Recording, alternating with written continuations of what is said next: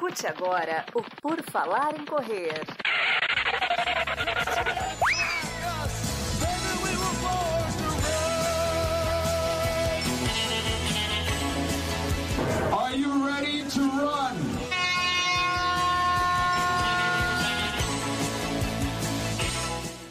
Começa mais um episódio do podcast do Por Falar em Correr. O meu nome é Augusto. Estou aqui em mais um PFC Entrevista, trazendo alguém que entende do que fala quando o assunto é treinamento. E a gente vai tentar entender alguma forma de, de melhorar a performance, ficar mais rápido na corrida, ficar mais forte. Tudo isso nós vamos conversar aqui hoje com o Samurai. Seja bem-vindo, Samurai. Tudo bom? Prazer estar aqui, Enio, mais uma vez. Muito obrigado pelo convite aí.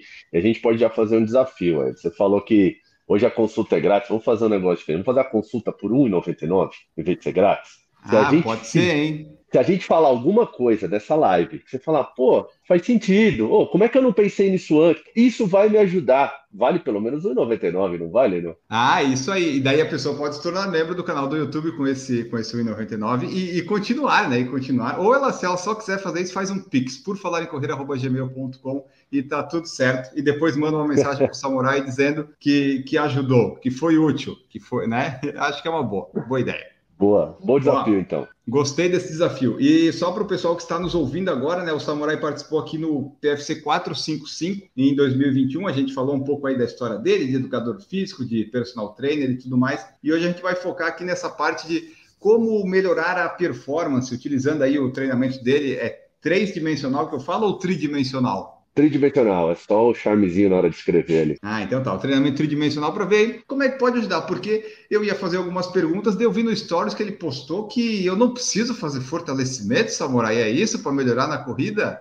Pois é. Vamos começar já sendo polêmico, então, né, Nil? Vamos, vamos, porque daí o pessoal manda mensagem depois e diz: não, tá errado. Então, é bom, é bom isso, vamos lá. O fortalecimento, talvez ele está ocupando um lugar maior do que ele tem que ter. Né? Não que ele não seja importante, mas ele talvez não seja a solução de todos os nossos problemas. Porque muitas vezes você pode acontecer, vou dar um exemplo, por exemplo, de um carro. Pega um carro muito legal, você tem uma BMW lá. Aí ela tá andando mal porque ela tá com o pneu murcho. O fortalecimento aqui seria a potência do motor, eu, numa analogia para ficar mais fácil o entendimento. Você fala assim, poxa, tô, ela tá andando mal. Ela tá andando mal, preciso fortalecer esse carro, então preciso aumentar a potência do motor. Pode até ser que realmente você vai ter um melhor desempenho, porque não importa se o seu pneu tá murcho ou cheio, se você aumentar a potência do motor, você vai realmente conseguir andar mais. Só que o custo para esse andar mais é muito alto perto do ganho que você vai ter. E talvez, se você entender o carro como um todo, entender todas as partes do carro, assim, qual a função de cada uma daquelas partes, como que ela tem que desempenhar aquela função, pode ser que se você encher o pneu, você vai ganhar não só o tal fortalecimento que você queria, que seria a melhora do desempenho, mas junto você vai trazer economia, você vai trazer estabilidade, você vai trazer um monte de outras coisas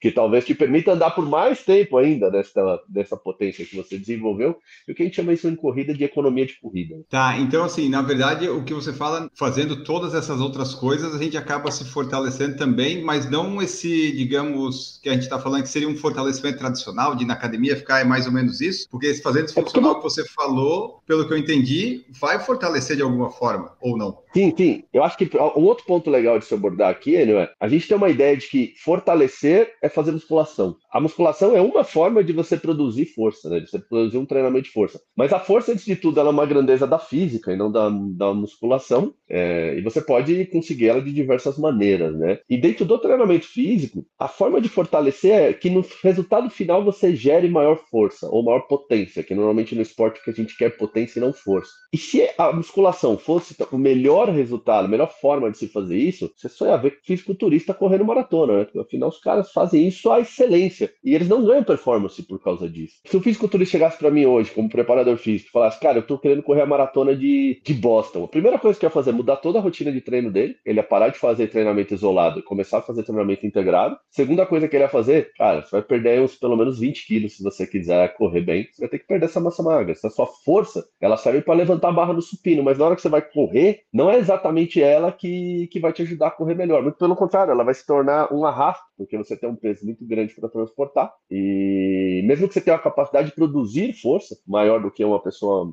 com menos massa muscular, comparado com o arrasto também que você vai ter que levar, no fim das contas, a média disso daqui tudo vai dar que o cara mais, mais longilíneo, mais fino, ele vai correr muito mais que você. E é só olhar para as provas, não precisa acreditar em mim. Para assim, assiste lá uma prova e vê qual é o perfil das pessoas que estão correndo, as que estão ganhando. Você vê que não tem um cara muito musculoso, muito fortão. Então, até o treinamento de força ele tem um limite ali, que para a corrida ele vai ser ótimo, ele vai ser excelente, e após um certo ponto, não é exatamente ganho de força que você precisa, mas talvez, como eu não perco essa força ao longo do tempo, como que eu economizo essa força tendo uma movimentação melhor, integrando melhor as partes. Quando eu falo integrar melhor as partes, uma analogia idiota assim, imagina que você corresse com os dois braços para frente, sabe? é muito menos útil do que se você correr fazendo um swing de braço. Isso é porque de alguma forma você desintegrou o uso dos braços às pernas. Então você tem uma perda de performance. E é claro que no, quando eu estou falando dessa integração, eu estou falando uma coisa mais sutil, que não é tão fácil de ser visto como correr com os dois braços para frente. Mas cada parte do seu corpo durante uma corrida, ela tem um movimento exato a se fazer, uma quantidade de movimento exato a, a realizar, uma, um relacionamento com a outra parte, porque não adianta uma parte fazer uma coisa e a outra parte não responder na mesma proporção,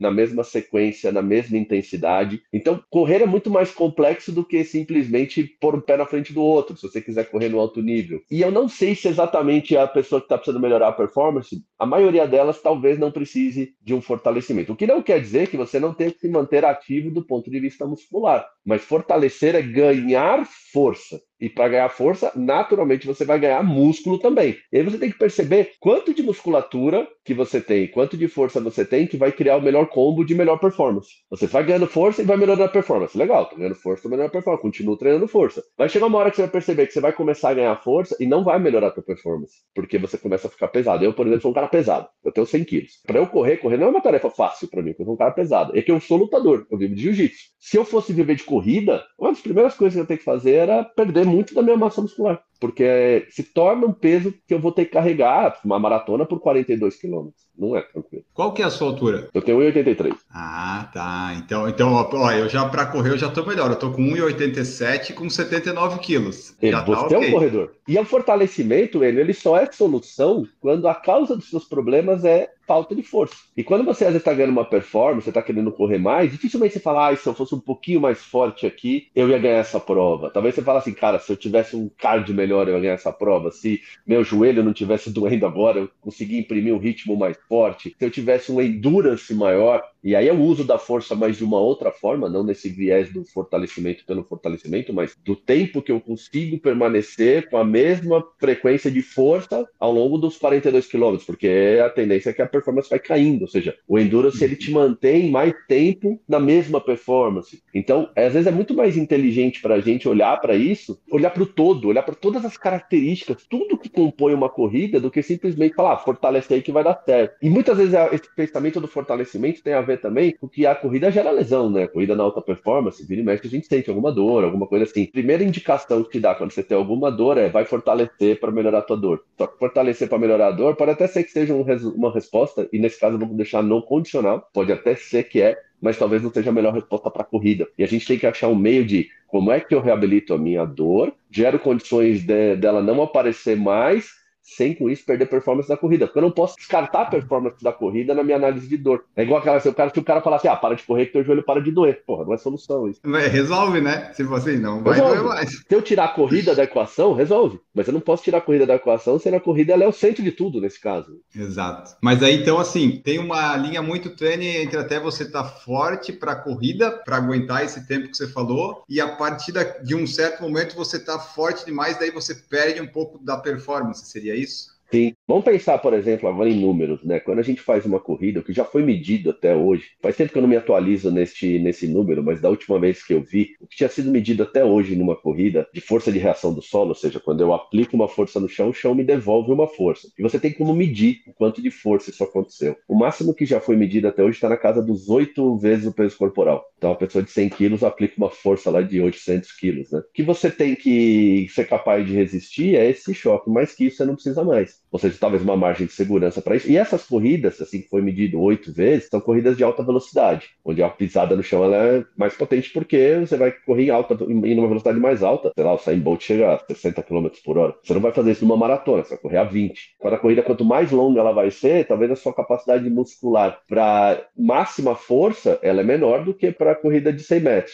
Por outro lado, na corrida de 100 metros você não precisa ter endurance. Cara, se você conseguir chegar a 60 km por hora, até você parar de correr agora, você termina a prova, porque a inércia te leva para o final. Agora, na maratona, não. Endurance talvez seja um fator muito mais interessante e importante de se estudar do que a própria capacidade de força, a capacidade até de potência. Claro que 20 km por hora não é, não é moleza também, é uma agressividade, assim. O sujeito normal ali, o afegão médio, não consegue fazer isso, né? Não. Nem perto disso. Você põe o cara uma esteira 15, ele não aguenta correr um minuto ali. E o maratonista profissional faz 20 km por hora em duas horas. Ele tem que aguentar essa capacidade por muito tempo. E esse é o grande segredo. E muitas vezes, eu, vou, eu gosto de dar um exemplo sobre a força, que é um negócio bem legal. Ó. Deixa eu ver se você é capaz de visualizar. Vamos imaginar que se eu, se eu soltar essa folhinha aqui que está na minha mão, isso aqui cai. Então, eu vou segurar aqui para ela não cair. O que, okay. que às vezes é o aumento de força? É eu colocar mais dedos aqui, ó. Tô colocando mais dedos para aumentar a força. O meu uhum. olhar, o olhar 3D, ele fala assim: opa, peraí, cara, isso aqui pode ser melhor feito. E se eu colocar essa folha aqui? Aí eu não preciso mais de nenhum dedo. Toda essa energia que eu tenho aqui agora, eu vou usar em outra coisa. E se eu não usar, mas você fala, mas não tem mais nada para usar ela. Então perde. Então dispensa ela. É uma carga menos que você vai carregar. No caso da performance em corrida. Tá? Tô pensando no meu caso. Eu tô lutador, tô lutando jiu-jitsu. Tá? Se eu não estiver fazendo força, eu tô uma base ruim. Então eu faço força para ficar de pé. O cara querendo me derrubar, minha base é ruim. Eu melhoro a minha base, essa força eu não uso mais. A própria distribuição do meu centro de gravidade, ou uma mobilidade que eu não tinha, que estava presa e com isso comprometia a minha base, é uma força que eu não preciso mais fazer. Agora, indiferente do caso da corrida,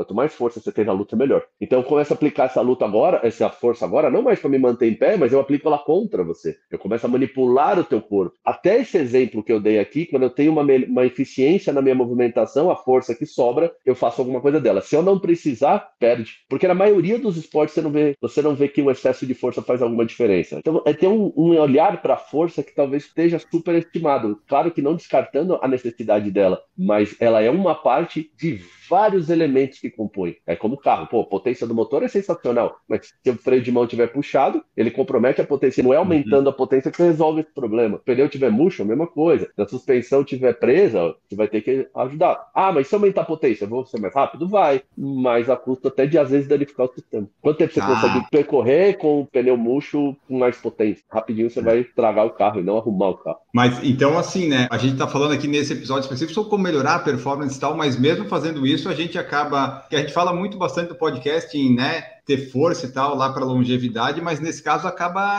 acaba funcionando para isso também, né? Eu acredito, né? Tipo, para você ficar um velhinho mais funcional no futuro também, né? Ou não? É, gente está falando de outra coisa, né? Se a gente vai falando de performance de ah, corrida, é uma tá. coisa. Se a gente vai falando de longevidade, nós estamos falando de outra coisa. Se a gente vai falando de jiu-jitsu, você está falando de outra coisa. Se a gente vai falando de futebol, de outra. Ou seja, para cada é, ação, para cada movimento que você estiver é, estudando, você tem uma composição e uma capacidade ótima do seu corpo de executar. Porque cada movimento tem o seu ótimo de execução mecânica. Amplitude ótima, capacidade de força ótima, peso ótimo. E é difícil achar esse equilíbrio preciso. Você não tem muito como calcular isso, é uma coisa de ajuste, tentativa e erro, né? Mas quando você está falando de um, velho de 80 anos, se ele ganhar 10% de força, ele tem uma melhora significativa na qualidade de vida dele. Mas o que também não tira o olhar para você do que eu acabei de falar. Às vezes você não consegue, até pela idade já avançada e a fisiologia já não responde da mesma forma, ganhar essa força, mas você consegue melhorar às vezes a movimentação dele. E ele também tem uma percepção de qualidade de vida no resultado final, que é o que importa. Vamos imaginar uma coisa, ele precisa agachar para pegar uma coisa no chão. Se eu conseguir gerar mais força para ele ficar naquela posição mais tempo, ele consegue ficar lá mais tempo, legal. Mas se eu melhorar a flexão do quadril dele, ele também consegue ficar mais tempo, porque ele vai encaixar o centro de gravidade dele num lugar melhor. E ele vai exigir dele menos menos força agora para ficar lá. Então, às vezes, a força que ele tem agora dá conta porque ele melhorou o posicionamento dele. E também na, no resultado final ele vai ter a mesma percepção. Talvez ele vai até falar, fiquei mais forte. Mas na verdade nem foi isso. Talvez ele não mudou a força dele, mas ele não desperdiçou força. Tudo tem a ver com um, um saldo, é uma balança entre o quanto eu sou capaz de produzir e o quanto eu gasto. Quando eu produzo algo, não necessariamente eu tenho a resultante maior, mas quando eu economizo, a resultante melhora na mesma hora. No caso da performance, também pode trazer para essa coisa. Para eu ganhar força, pode ser, posso ganhar força. Mas o que, que eu ganho junto com a força? Eu ganho aumento de massa muscular. Isso é interessante para corrida? Você quer saber o que é uma pessoa de 100 quilos correndo? Você falou que está com 70 aí? 9. Amanhã você pega uma mochilinha, coloca 20 quilos nas suas costas e você vai descobrir o que é 20 quilos a mais correndo. Você vai perceber que isso não vai ser bom para tua performance. E você vai perceber o quanto mais de força agora você ia precisar para correr no mesmo jeito que você sempre correu. Você vai perceber que assim, o ganho de força agora ia ter, ia ter que ser exponencial para isso valer a pena. E você não, não é exponencial desse jeito. É meio que você ganha um, ganha o outro. É meio que equilibrado. Não é que você ganha muita força para um pouquinho de massa muscular. Você vai perceber que você vai falar, cara, na boa, acho que eu corria muito mais do jeito que eu tava. Não importa o quanto de força eu faço aqui, tem que fazer muita força agora para isso vale a pena. Tudo bem, eu tenho uma, minha capacidade muscular é maior que a sua. Tem que fazer um, um levantamento de um agachamento, provavelmente eu vou pôr o dobro de peso que você põe. Ah, vai. Mas isso não se transfere na corrida. Porque na corrida você não levanta peso. Você não está preocupado em levantar peso na corrida, você está preocupado em deslocar para frente o mais rápido possível, pelo maior tempo que. ou pelo tempo X já pré-estabelecido também. Então é um olhar muito mais complexo. Agora, se eu analiso sua pisada e falo, hum, se você ganhar meio grau a mais aqui de eversão do seu calcanhar, você vai ter uma ação no glúteo melhor. E essa ação no glúteo vai fazer com que você potencialize a força que você já tem. Essa que você já carrega aí normalmente acha que tá bom. Você ganha 10% vai de melhor ali por pisada. Pronto, você não melhorou sua força, você não teve, não teve que ganhar nada, você melhorou só a tua movimentação. E isso te gerou uma economia de 10% na corrida. Ou seja, o que, que você faz com essa força que você ganhou? Das duas, uma. Ou você vai correr por mais tempo, ou você vai correr mais rápido aquele tempo que você fazia, porque ela tá sobrando. E isso daí é uma das coisas que você faz no, nesse método de, de treinamento de, de 3D, você ajuda as pessoas no esporte dela a ter essa economia, é isso? Porque não necessariamente vem só esportista aqui, né? Uma academia. Eu, embora eu seja formado, sou bacharel em esporte, eu adoro o alto rendimento, sou atleta até hoje, mas vem pessoas normais, como você falou. E o olhar é o mesmo. O mais interessante é que o olhar é o mesmo, porque o carro de corrida e o carro e o Uno 1087 tem que estar com o pneu calibrado do mesmo jeito para produzir o que tem que produzir, entende? Então o olhar acaba sendo o mesmo, mesmo que o fim sejam outros. É muito comum, assim, ver um pai que acabou de ter filho e ele fala assim, cara, não consigo brincar com o meu filho, porque brincar com criança é tudo para baixo, né? Ele fala, uhum. eu sou fraco, eu não aguento, eu fico agachado lá, minhas pernas começam a cansar, eu tenho que levantar. Então, ele tá chamando aquilo de força. Mas aí eu falo assim, tá, agora faz um agachamento aí com 100 quilos. O cara vai lá, agacha com 100 quilos. Fala, cara, tá bom, não é falta de força o problema, cara força você tem pra caramba. O teu problema é que você tá sem, sei lá, dorsiflexão no teu tornozelo. Se você tá sem dorsiflexão no teu tornozelo, a hora que você agacha, teu joelho não consegue ir pra frente. Se ele não vai pra frente, você tá caindo pra trás. Pra você não cair, você faz força. Então você cai. E essa força tem um limite. Você não aguenta ficar produzindo força aí um tempão. Então o que a gente precisa fazer? Poxa, já dei a letra. Se o teu problema era falta de dorsiflexão, a solução do teu problema é ganho de dorsiflexão. Porque a força só é solução quando o problema for fraqueza. Se o problema for qualquer outro, força não é solução. Ela pode até aparentar solucionar, que nem o caso lá do, do pneu murcho. Aumenta a potência do motor. Parece que ele tá andando um pouco mais. Talvez seja o caminho, seja esse. Vai aumentando a força aí, cada vez ele anda mais. Mas não, é um custo muito alto para você ganhar pouco, sendo que encher o pneu é um custo muito baixo e te daria uma performance muito melhor na mesma hora. O que o pessoal às vezes chama de força não necessariamente é força. Ele quer alguma coisa, mas essa coisa que ele quer, que ele chama de força, não é exatamente uma força isso. de fortalecimento tradicional, é isso, né? Matou a pau, exatamente. O que você quer, porque é muito comum a pessoa chegar bem, eu preciso fortalecer porque eu tenho determinado objetivo a, a alcançar, ou tenho determinada dor, eu preciso fortalecer porque minhas costas estão doendo, e o que eu faço é um estudo. Eu vou te estudar. Falar, peraí, cara, não. É, e eu deixo ele falar, chamar de força, posso chamar de força também, não tem problema, senão é, às vezes você cria um impasse aqui, né? E eu não, não é objetivo, mas assim, eu tento sempre olhar para ele e falar assim: o que, que você quer como resultado final? Ah, eu quero ficar mais tempo agachado brincando com meu filho. Se você ficar daqui um mês mais tempo agachado brincando com seu filho, você atribui isso a um fortalecimento? Eu faço a pergunta inversa. Em vez de eu entrar nessa seara de discussão, porque se você está aberto para aprender novos olhares, é lindo, nem todo mundo é aberto para aprender coisas novas. Ele tem certeza que o problema dele é fortalecimento e vai ser fortalecimento para sempre. Aí ele fala: Não, claro, se eu conseguir é porque eu fortaleci. Então tá bom, velho. Você veio aqui, eu vou entregar o que você veio buscar. Você quer ficar mais tempo com seu filho lá? Eu vou estudar o seu corpo e vou ver o que você precisa para ficar mais tempo lá. Quanto tempo você consegue ficar hoje de cócoras? Ah, cara, fico meio, 30 segundos e já preciso levantar. Então, se daqui um mês você ficar um minuto, nós dobramos esse valor. Você atribui isso a, uma, a um fortalecimento que você veio buscar? Atribui. Acordo, em um mês eu vou te entregar pelo menos o dobro desse tempo que você consegue ficar. Ah, mas um minuto é pouco. Não, mas para você chegar a 5, você precisa passar por um. O caminho é claro. E se você mudar de 30 para 1, pelo menos achou um caminho. Que pode ser melhorado ao longo do tempo depois, mas você precisa achar caminhos. E esses caminhos também passam por ajustes. As pessoas são únicas, né? O que funciona com ele não funciona com o Tamorano, são completamente diferentes. Então, eu posso até começar parecido do que eu comecei com ele, mas rapidinho eu vou perceber que eu vou precisar criar ajustes daquela pessoa. E como que eu vou saber? Pela resposta que ela vai me dar. Entre várias respostas a ser dor, conforto, a performance em si, tá treinando, treinando, treinando, não tá melhorando nada. O que, que eu vou fazer? Qualquer coisa menos isso, porque isso aqui me mostrou que não está me levando para onde eu quero chegar. Então, o meu foco passa a ser sempre o teu objetivo propriamente dito e como o teu corpo dá conta de desempenhar essa tarefa a partir de tudo que ele tem que fazer. Porque um corpo, ele precisa de força, ele precisa de potência, ele precisa de endurance, ele precisa de mobilidade, ele precisa de flexibilidade, ele precisa de coordenação, ele precisa de equilíbrio. E a pessoa em si, ela precisa de várias outras coisas. Ela precisa ter um entendimento do movimento. Quanto mais ela entende sobre a forma como o corpo dela se movimenta, melhor ela utiliza o corpo dela. Eu dei o um exemplo lá no jiu-jitsu, eu estou fazendo força para ficar de pé. Peraí, que que eu, como é que eu posso melhorar a minha base. Ah, se eu abrir mais a perna, eu melhoro a minha base. Legal, entendi sobre o corpo. Isso é inteligência de movimento, né? Ela precisa ter coragem, ela precisa ter intenção. Estou fazendo esporte, eu tenho uma, uma atitude ali que é importante para o esporte. Vou jogar bola, vou entrar numa dividida. Tenho que entrar com um nível de atitude proporcional àquela disputa. Se eu faço a luta, dá para entrar na luta relaxadão, vou fazer uma corrida de montanha com subida, eu tenho um, uma resiliência mental ali que é importante, tudo isso é treinado. Porque o que, que impede um corredor de, de correr uma maratona? Dificilmente é o movimento em si, mas todos esses valores que vêm depois, porque correr todo mundo corre. Agora, por que, que só alguns conseguem correr uma maratona? Porque não tem só o movimento em si. Você pode correr ótimo, uhum. mas aí você vai ter que ter um, uma resistência mental para aguentar ficar pelo menos três horas num nível ótimo, já num nível muito bom, correndo sem parar, numa velocidade ali de pelo menos uns 16 km por hora. Não é fácil, cara. Muitas vezes a tua cabeça vai te derrubar. Acho que nisso você deve ter a propriedade para falar muito melhor do que eu. Quantas vezes a cabeça não, não foi o, o, fator mais limitante do que o próprio físico? É, e esses três horas que você falou aí são poucas pessoas. A média do pessoal que conclui maratona é buscando um sub 4 e olhe lá, né? A média das maratonas fica em 4 horas, na média geral, né? É, a partir das 3 horas e 30 é que vai chegando a maioria do pessoal, porque é difícil isso. E nem todo mundo nasceu para correr rápido, né? Mesmo que você faça todos os ajustes, melhorando a performance, você vai ter o seu rápido, né?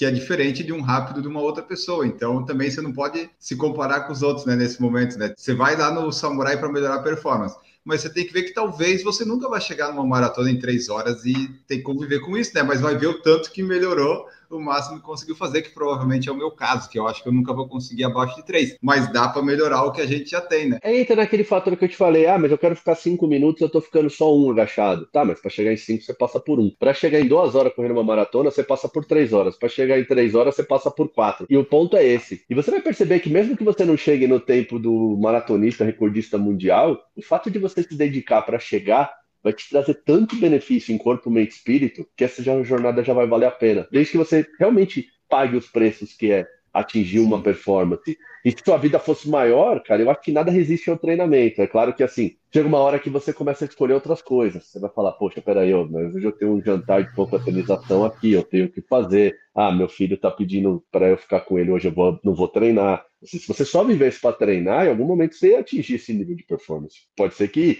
leve 200 anos e sua vida acabe antes. Mas o fato é que você acredita que você pode ser pelo menos 1% melhor amanhã, não pode? Dá, dá para ser. 1% a gente essa consegue. É uma frase, essa é uma frase que você pode carregar pro resto da tua vida. Agora, se você melhora 1% a cada dia, o tempo joga às vezes a seu favor, às vezes contra, né? A seu favor porque todos os dias vão passar, você pode ser 1% melhor a cada dia, vai chegar uma hora que o tempo te bloqueia o limite de onde você pode chegar. Mas só o fato de você acreditar e olhar para trás, vai ver o quanto você aprendeu, o quanto você viajou, quantos lugares você conheceu, quantas pessoas você se relacionou, quão interessante você se tornou, ao contrário daquela pessoa que eu nunca vou chegar naquele lugar, então já vou parar aqui mesmo. Você abandonou todas essas possibilidades para trás. E isso, para mim, é a maior de todas as derrotas. E, e, olha só, então, por exemplo, chega lá o Enio no seu consultório. Enio está tentando correr sub-20 nos 5 quilômetros e até agora só chegou, vamos colocar o só entre umas aspas hipotéticas, em 21 e 19. Mas antes, o RP era 22 e 30. Então estamos progredindo, mas ainda falta 1 minuto e 20. O que que o, o treinamento do, do Samurai, o que que eu poderia fazer? Um funcional, um treinamento de força? ou treinar mais corrida. Peso eu já perdi, eu estava com 87, agora estou com 79. Né? Essa parte eu já estou ajustando. Mas e, e, precisaria ter algum ajuste né, nessa parte de tipo fortalecimentos e tal para conseguir correr mais rápido? Ou talvez alguns outros ajustes seriam suficientes? Tá, então vamos lá. Eu ia estudar quem é o Enio e o que, que é a performance que ele quer atingir. No caso, a corrida de 5 km, né? Abaixo de 20. Então, essa é a performance Isso. que eu tenho. Eu vou entender qual a demanda desta performance. Então, para cada performance, você tem uma demanda diferente. Você fala, cara, eu quero correr 100 metros, cara, a tua demanda é anaeróbio puro, sim, alático. Não dá tempo nem de produzir lactato, amigo. Ninguém, ninguém para os 100 metros porque por excesso de ácido lático. Não dá tempo. Agora começou a produzir, já deu duas voltas de descanso depois da pista, aí está começando a produzir o ácido lático. O, sistema não, não é assim. Então, todo treino do Enio tem que ser para aumentar a potência máxima o tempo inteiro, porque não dá tempo nem dele ter que economizar essa potência. Não é o caso, mas comparando 5 km com 42, nós estamos falando de uma prova muito mais rápida, que ela vai ter um componente de potência muito mais necessário do que uma maratona. Uma maratona você largar mal, não pesa nada. Uma prova de 100 metros você largou mal, perdeu. Acabou. Só o 100 Bolt. Você pode largar mal e chega depois na frente de todo mundo. E a do 5 também. A do 5, se largar mal, às vezes não recupera os segundos perdidos, né? Tem que correr o tempo todo ali um pouquinho acima de 15 km por hora, né? Que é abaixo de, de 4 minutos o quilômetro. Então não pode perder tempo. Vai te custar muito, às vezes, uma, uma, uma largada errada, vai te custar um pace maior ao longo da prova, né? E que talvez você gostaria. E às vezes fica bala emocional você fala, puta, vou ter que fazer um pace maior. Aí você começa a ficar com isso na cabeça e isso às vezes te derruba, né? Mas como que, que seria esse olhar? Vamos pensar numa maneira mais prática, até para a galera visualizar. Eu ia perguntar como é que você já está treinando, porque ninguém corre a 15 km por hora se não estiver treinando. Então, eu imagino que você já está treinando. Corrida, velho, é vai ter que dormir e sonhar com ela. É igual treinar jiu-jitsu. Hoje eu já treinei também. Cheguei em casa, minha mulher para mim falou: Nossa, da onde você tá vindo, cara? Parece que eu tava vindo do Saara, meio rastejando. Assim, eu tava vermelho, que nem um pimentão, suado, todo estrupiado. Mas aí, vamos pegar, vamos imaginar que você fala assim, ah, você agacha no seu treinamento de, de força, vamos pensar assim. Porque eu vou tentar ver que ajustes eu posso fazer, porque você já tem uma performance adquirida, já não é uma performance tranquila. Cara, você fazer 20, você fazer 21, é isso? 21 e meio? 21. Não, não é para qualquer um, não é qualquer um que sabe, ah, eu resolvi que eu vou correr 5 km e vou fazer 21,5. E não adianta também querer inventar a roda, você já andou até aqui, eu quero ver como que a gente anda daqui para frente. Então, vamos pensar assim, cara, tá legal, você anda, você agacha, né? Agora que eu comecei um, um, fortalecimento agora nos treinos leves de dezembro, no que eu tô fazendo aqui em casa, eu faço, faço uns daqueles afundos e uns agachamentos aqui que eu vi no YouTube como faz. Não garanto que está 100% então, executado, mas eu faço. O agachamento, quando você faz o agachamento, coloca a barra nas costas e agacha, por que, que você coloca a barra nas costas e tem toda uma posição de agachar? Porque você precisa. É a melhor posição para você colocar o máximo de carga possível. E o que você quer é, é, é colocar mais intensidade na, nos seus membros inferiores o máximo possível. Mas o corredor não quer isso. O corredor quer correr mais rápido. Então, é. eu tenho que olhar várias. Eu, eu, eu vou olhar para esse seu agachamento e vou começar a fazer ajustes. Qual é o primeiro ajuste que eu vou fazer? O primeiro deles é que em nenhum momento na corrida você está com os pés paralelos. Nenhum momento. Não existe agachamento para corredor de pé paralelo. Porque ou você está com o pé direito na frente ou você está com o pé esquerdo na frente. Não tem. Por um cagalhésimo de segundo você fica com os dois paralelos se você conseguir pegar esse frame aqui, cara. Senão não tem frame, cara. É hora que você está é. trocando um pelo outro. Então não é, uma, não é uma posição que você está na corrida. E muitas vezes essa posição talvez você vai estar no ar, né? Nem com os pés no chão você está. Então não é um. Então posso parar, posso parar. Tá, tá me doendo tantas coxas.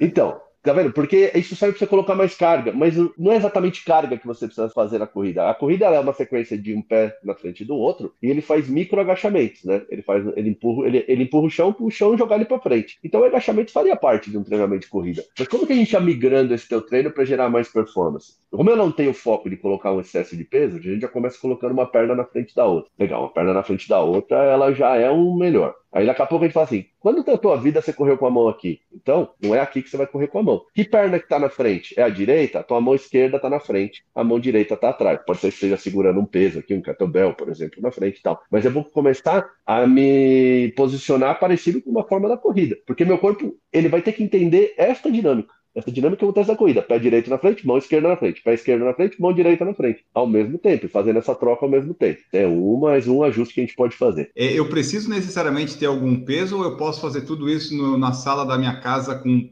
eu, com o corpo? Pô, excelente observação, claro que você pode. E aí a gente pode criar elementos de tornar isso mais intenso, por exemplo, os saltos. Ele tem muito mais a ver com a corrida do que o próprio agachamento. Mas em algum momento talvez você possa querer estimular um pouquinho mais de carga. Mas assim, na corrida você corre com zero carga. Se eu te colocar 10 quilos, cara, já tô pondo carga pra caralho, mais do que você precisa usar na corrida. Então não precisa colocar 100 quilos nas tuas costas. 10 quilos já é um estresse para você. Porque você também não faz isso 10 repetições. Você faz isso por 20 minutos. Então, o que a tua perna tem que ser capaz de fazer, 20 minutos dividido por 2, vai, porque você tem duas pernas, por 10 minutos sua perna tem que ser capaz de aguentar esse desacelera e retoma, desacelera e retoma. Se você consegue uhum. fazer isso, você tem um treino muito mais direto. Mas é claro que assim, eu posso colocar uma carga um pouco maior e não fazer 10 minutos, fazer 2, 3 minutos, fazer menos, porque eu tô com a carga maior, porque eu imagino que com esse aumento de intensidade é possível que agora, quando eu tiro a carga, você consiga fazer mais tempo do que você fazia antes da carga. Então, isso tudo tem que ser checado depois, porque pode ser que não seja também. É primeiro estar tá livre assim de protocolos, assim, faz isso que dá certo. Não, faz isso e vê o que dá. Esse é o ponto. Vê uhum. o que dá. E o que, que não deu? Ajusta. Se não deu, ajusta. Se não deu, ajusta. Se não deu, ajusta. Até que você acha. Quando você acha o caminho, segue. O que, que eu ia falar que em nenhum momento também acontece na corrida? Em nenhuma hipótese, não há nenhuma possibilidade. Só posso postar com você que na próxima prova da tua corrida isso não vai acontecer. Você ter os dois pés no chão ao mesmo tempo. Isso não acontece. Você tem sempre um pé ou outro.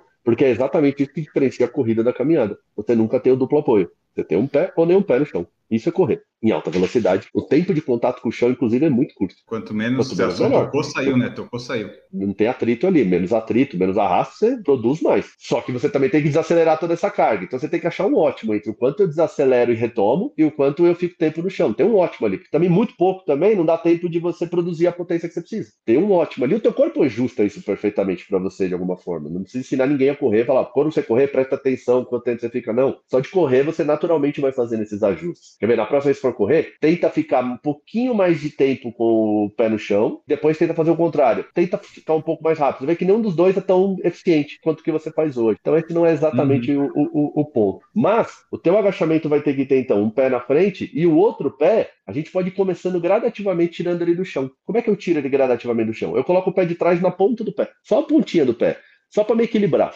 tá? Porque eu estou fazendo um agachamento, não estou correndo. E quando eu corro, a própria energia da corrida me equilibra. Pensa numa bicicleta parada, ela cai, e em deslocamento ela não cai, certo? Porque existe uma energia física ali que sustenta ela, como sustenta um avião. Avião parado fica no chão, o avião de deslocamento fica no ar. Existe uma energia física que faz ele ficar ali, que só vai existir com o deslocamento. Se não tem deslocamento, essa, energia não existe. Eu coloco você lá com um pé na frente, o outro na pontinha do pé para te equilibrar, você faz o agachamento. Com o tempo, eu vou tirando aquele, aquele pé do chão. Então você vai fazer o agachamento com perna atrás, só que sem o contato com o chão. Dá para mostrar? Dá, nós estamos em vídeo no Spotify. Para quem está vendo no Spotify, vai estar tá em vídeo, no YouTube Como? também. O é... está mostrando, vou narrar para vocês aqui também e ele vai falando e daí a gente vai, ele vai mostrar agora como é que faria. Então vamos lá, ó. Agachamento começava daqui, ó, pés paralelos. Opa, pés é. paralelos não ficou legal. Agora eu vou começar a fazer de lado, ó. Um pé na frente do outro. Vou até usar o esquerdo para ficar melhor a visualização. Então agora o agachamento sai aqui. Tá, essa mão aqui, a mão aqui não tá legal. Deixa eu pegar um peso aqui para vocês entenderem aqui, ó. Essa mão aqui não tá legal. Se eu tô com o pé esquerdo na frente, eu coloco o peso da minha mão direita.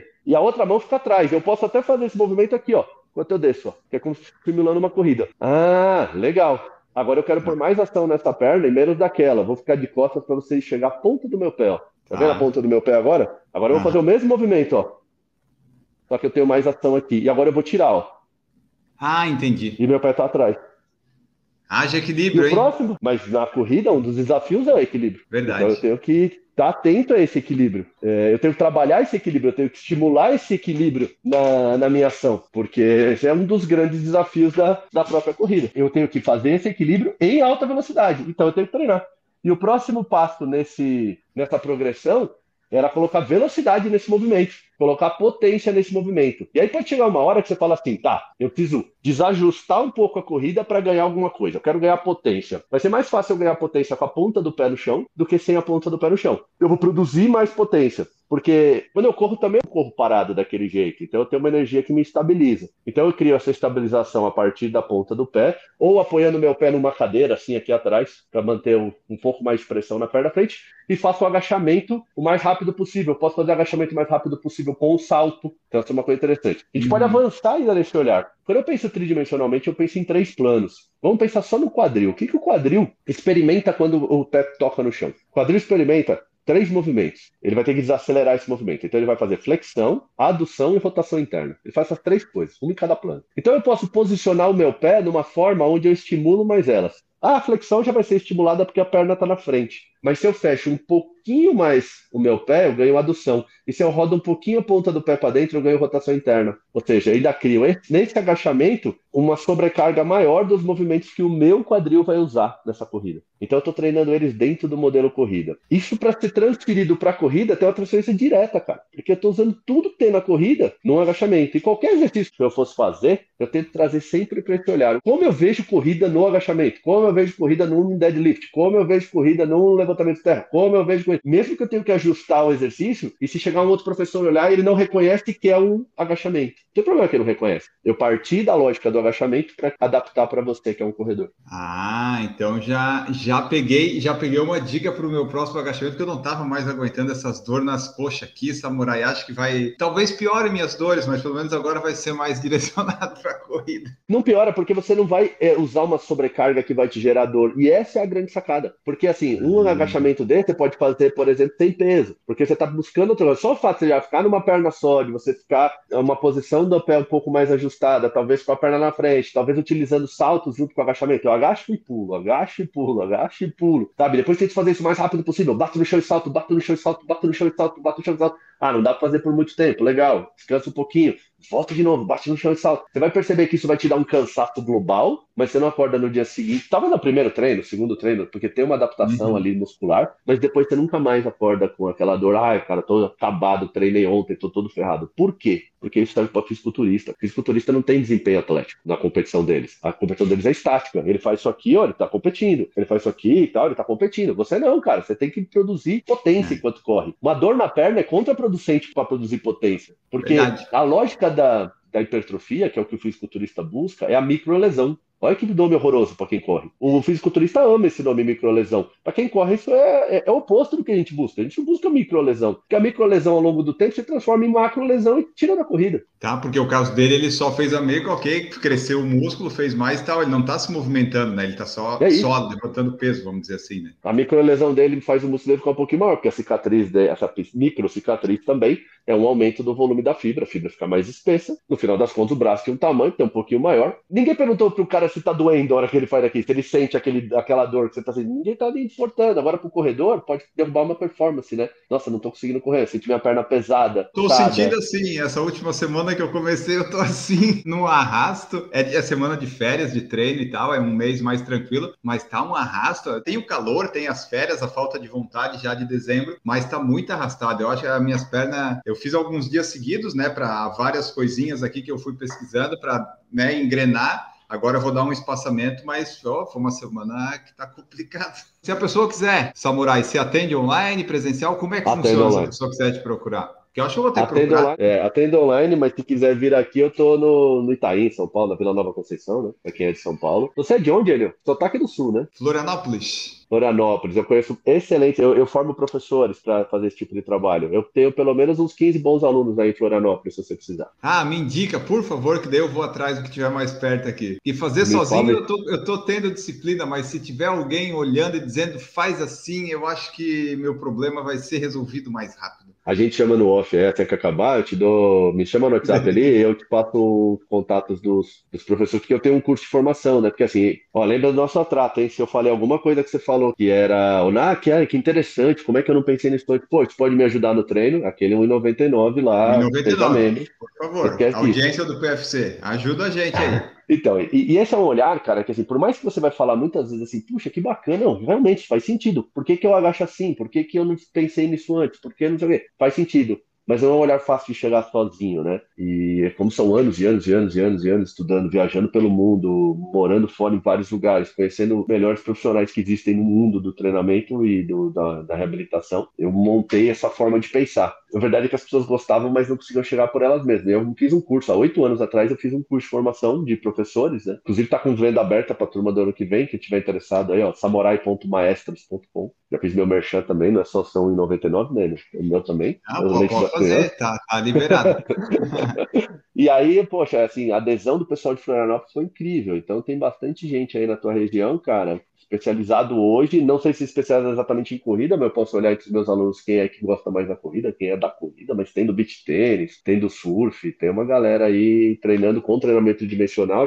Florianópolis, eu acho que é a segunda ou a terceira cidade onde tem mais professores formados. Ah, que legal. E na verdade, né, você fala assim, ah, não é muito focado em corrida e tal, mas pelo que eu entendo do, do que você faz, claro que cada esporte vai ter talvez a sua movimento específico, mas a base é meio que a mesma, né? Cada corpo é diferente, mas é um corpo, né? E o corpo você sabe que tem um movimento ali que você tem que mexer. É por aí? É isso, assim, eu tenho que levar esse corpo à máxima eficiência dentro daquele esporte, porque não é a máxima eficiência desprezando qual é o esporte, ou desprezando qual é o corpo, porque não adianta eu levar o corpo do teu vizinho para lá, não serve, tem que ser o seu. Então, se eu tenho determinadas características, ah, mas meu vizinho faz isso melhor, então, mas eu não dou treino para ele, eu dou treino para você. Então, como é que eu observo as tuas características e potencializo elas dentro de uma forma onde você também interpreta bem, porque assim, o treino não, pode, não precisa ser chato, o treino tem que te fazer sentido o tempo inteiro. Você tem que estar tá treinando e entendendo por que, que você está treinando aquilo, por que, que o treino se torna chato ao ponto da gente ter que chamar de malhação, que é quase que um remédio que você toma para. É amargo,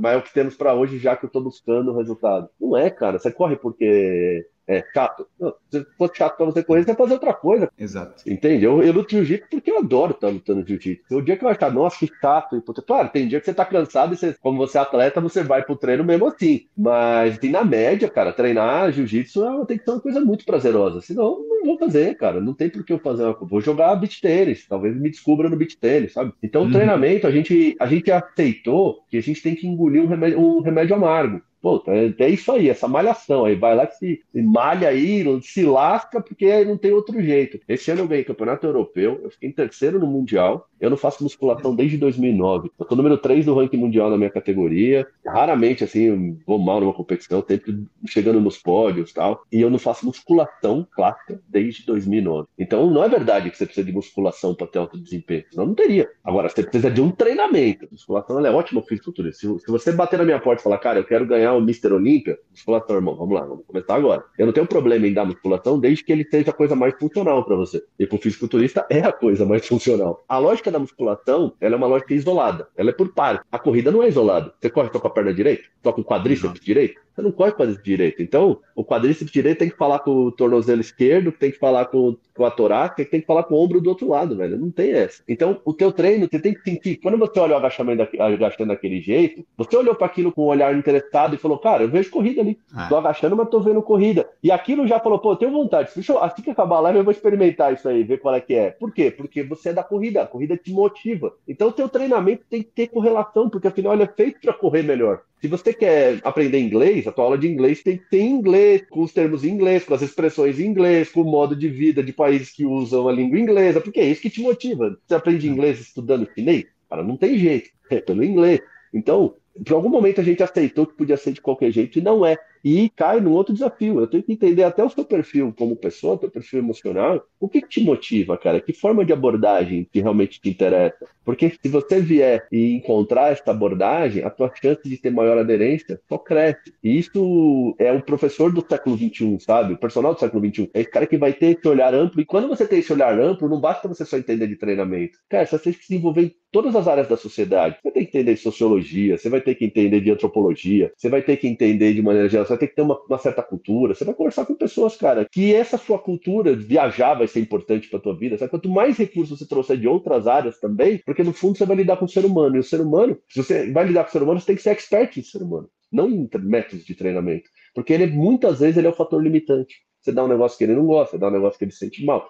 Você tem um negócio que ele se sente exposto e ele não quer fazer. Você tem um jeito de, de falar, você fala um monte de, de groselha na orelha dele, ele, ele se impacta, ele começa a perder o tesão de treinar com você. Ou seja, hoje é muito mais complexo do que era no passado. No passado, você não ligava se seu médico te tratava bem ou não. Era, tinha que ir no médico, era médico, ele ia me dar uma receita, eu ia comprar, não ia discutir. Hoje você entra na internet e vai ver, deixa eu ver o que, que ele me deu. Nossa, meu, não entendi. Não tô achando que eu concordo, vou em outro médico. E aí, quando você encontra um médico que fica uma hora com você, tira todas as tuas dúvidas, você nunca mais se aceita ser tratado em cinco minutos, sabe? E essa é uma lógica do século XXI, que tem que ser atualizada em todas as áreas e no personal não é diferente. Qual que é o, o conselho principal que você daria para alguém que quer melhorar a sua performance? Nesse caso aqui nosso na corrida, né? O que, que seria o, o básico primordial, a pedra fundamental para começar a, a melhorar a sua performance que você tem? Eu acho que uma ótima dica é ouvir o teu corpo. Teu corpo é super sábio e ele vai te ajudar a encontrar os melhores caminhos. Às vezes você quer interpretar se uma coisa ela é boa para você ou não, vê que conforto você tem ao realizar essas coisas, sabe? Ah, o encaixamento assim ficou legal para mim, pô, não ficou. Eu fico lá, eu fico todo ruim ali, eu, não, eu, eu fico na posição, fico caindo, eu não tô confortável ali.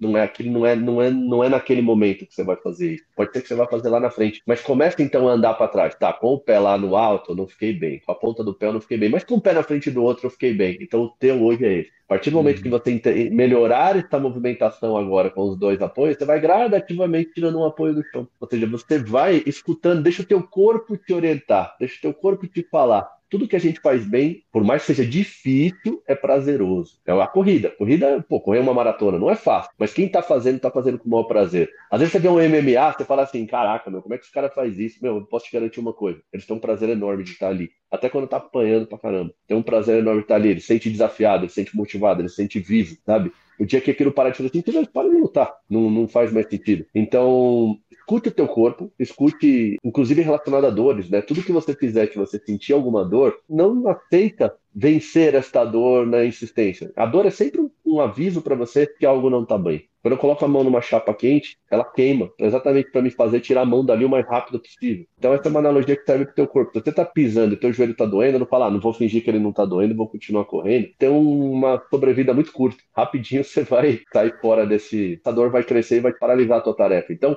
tudo que você fizer não pode ter dor. Pode ser difícil, pode te exigir um, uma dedicação, uma intensidade, uma, uma superação. Claro que assim, no meio da corrida, do campeonato, você tá lá naquela prova, você sente um pouco de dor, falta um pouco para terminar, vai lá e termina, irmão. Mas o treinamento do dia a dia, a preparação do dia a dia, curte teu corpo. Teu corpo ele é mais sábio do que o samurai, do que o N, do que todo mundo. Ninguém conhece você como ele mesmo e ninguém conhece você como você mesmo. Então, escute seus sentimentos, sua percepção perante as coisas. É importante que você aprenda a pagar os preços dos seus desejos, mas isso tem que ser sempre prazeroso. Cara, eu quero ser campeão mundial de jiu-jitsu. Bati na trave, assim, cheguei em terceiro lugar. O ano que vem eu quero ganhar. O que, que eu preciso fazer agora para fazer mais para que eu não bata na trave de novo? Vou treinar, vou me matar, vou, vai ser duro, vai ser hora, vai ter hora que eu vou ter que abrir mão de um churrasco para isso, vai ter hora que eu vou ter. Mas isso nunca pode ser custoso para mim do ponto de vista por que eu estou fazendo isso. Se eu tiver que me perguntar isso duas, três vezes durante um ano, acende uma luz vermelha, porque alguma coisa nesse processo não está legal e o resultado sempre vai ser pior. Se respeite, mas também não desiste em qualquer desafio, porque isso não te transforma. O que te transforma é o engajamento, é o pagar o preço. É como você ser pai ou mãe e não cuidar do teu filho. Porque a criança tem um potencial te fazer crescer imensamente. Você se torna uma melhor pessoa quando você é um pai ou uma mãe.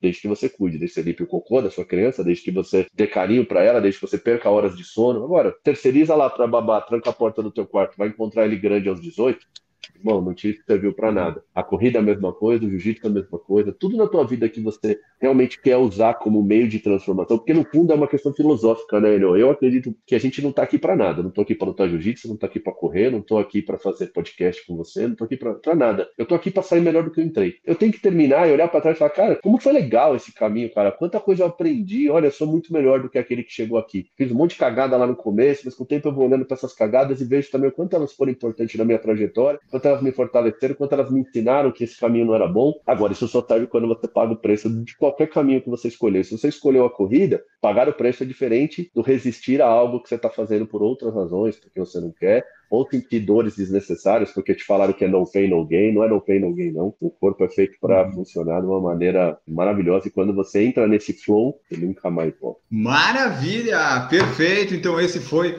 o nosso episódio aqui, pessoal, com o Samurai falando um pouco sobre melhora da performance na corrida e outros assuntos mais, né? Mas o título a gente colocou isso para ver se você clicou aqui para vir ouvir esse podcast até o final, porque a gente sabe que um clickbait faz toda a diferença, né? Assim como um treinamento bem adequado para você melhorar na corrida. Samurai, muito obrigado por participar aqui conosco novamente. Deixa aí, se você quiser meios de contato, onde você está, a tua mensagem final, para daí a gente ir embora. Cara, é aqui na tela aí tá aparecendo inclusive minha arroba do meu Instagram, né? Samurai com O, tá? Não com O, Samurai, que é do meu nome, é Samora, né? Embora tenha um coquezinho Samurai e tal. E tem a ver mesmo, assim, virou um apelido exatamente por causa do meu visual e ser lutador, né? Então faz total sentido. E tá aí, ó, Samurai com O 3D, Aí eu tô lá no Instagram. Se você for profissional de educação física, que é interessante, quiser entender mais sobre esse universo tridimensional, a gente está com as inscrições abertas ali para o nosso mentorship, que começa no ano que vem, no final de janeiro. É um curso de 20 semanas, é uma mentoria mesmo. E muito obrigado a ele, cara. Sempre um prazer estar por aqui aí, falar de treinamento. E no final das contas, não foi só um clickbait, não, cara. A gente falou muito de melhora de performance e treinamento, sim. Então, Exato. não foi um clickbait, não. É um clickbait, mas é um clickbait que tem a informação, sabe? A pessoa não clicou Entrega. e foi enganada. Ela veio aqui e tá aqui mas ela teve que clicar e teve que vir. Então foi isso. Muito obrigado, Samurai. Muito obrigado a todos vocês que nos escutaram até aqui. Não se esqueça de seguir, avaliar no Spotify, seguir no YouTube, seguir no Instagram e nos ajudar a crescer. E se você quiser, se torne membro do canal a partir de R$ 1,99. Os links todos estão na descrição deste episódio. Voltamos no próximo. Um grande abraço e tchau! Produção por Falar em Correr, podcast multimídia.